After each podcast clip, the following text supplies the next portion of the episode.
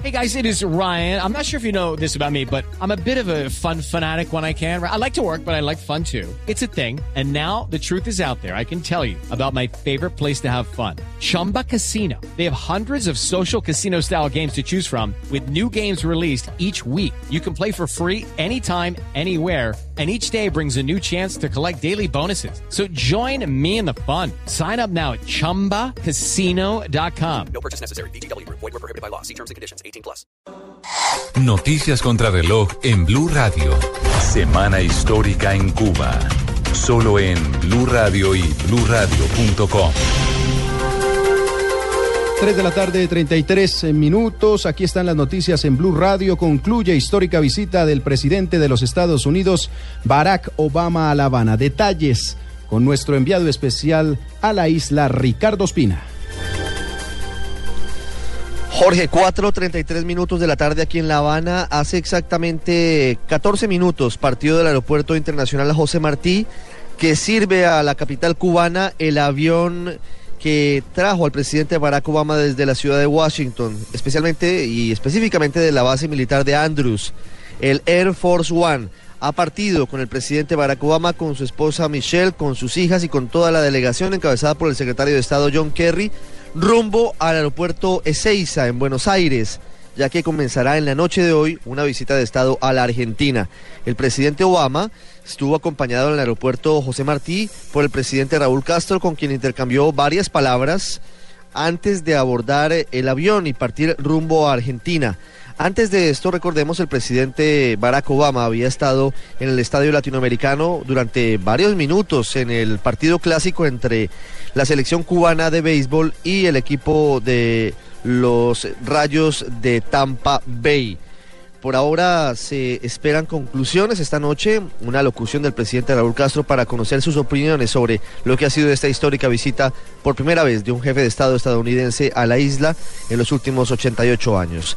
Desde la ciudad de La Habana, Ricardo Espina, Blue Radio. Gracias, Ricardo. Tres de la tarde, 35 minutos. El presidente de la República, Juan Manuel Santos, dice que en Bélgica se están tratando de localizar otros dos colombianos, además de los que están heridos. Giancarlo Lozano. El presidente Juan Manuel Santos manifestó que el mundo está consternado por los ataques terroristas en Bélgica. Dijo que por ahora solo tiene conocimiento de los dos heridos colombianos. Todo el pueblo colombiano, el gobierno, todos eh, estamos eh, consternados con este ataque terrorista. Lo condenamos de forma tajante y nos solidarizamos con eh, el pueblo belga, con el gobierno belga y por supuesto cualquier cosa que ellos tengan necesidad que nosotros podamos aportar, estamos listos. Esta guerra contra el terrorismo debe ser de todos. Estos son actos que de ninguna manera se pueden ni aceptar ni se pueden justificar. Santos agregó que Bélgica suspendió las comunicaciones, pero que el gobierno nacional sigue pendiente de sus connacionales. Giancarlo Lozano, Blue Radio. Bumanguesa, que se encontraba en el aeropuerto de Bruselas, resultó ilesa tras los atentados terroristas. En estos momentos tiene problemas para retornar al país. Melissa Múnera. Angelina Centeno Baez salió ilesa de los atentados terroristas que se hicieron en Bélgica. La víctima se encontraba en el aeropuerto de Saventan en la sala de espera de America Airlines cuando escucharon el estallido de las bombas e inmediatamente la policía y el ejército la acogió para ser llevada a un búnker para prevenir otro atentado. Así lo confirma Graciela Sánchez, la madre de la mujer. Entonces, lógicamente, ellos empezaron a correr y llegaron a la carretera y allá la policía y, y el ejército los acogió para llevarlos a un hotel día y ahí estuvieron hasta como hasta el mediodía, como hasta las 12 del día hora de Colombia. En esos momentos, Angelina y su esposo, quienes se disponían a viajar a Colombia, se encuentran con ciertas restricciones para poder salir del lugar, ya que por seguridad los mandarán con otro recorrido porque los medios de transporte se encuentran bloqueados. En Bucaramanga, Melissa Munera, Blue Radio.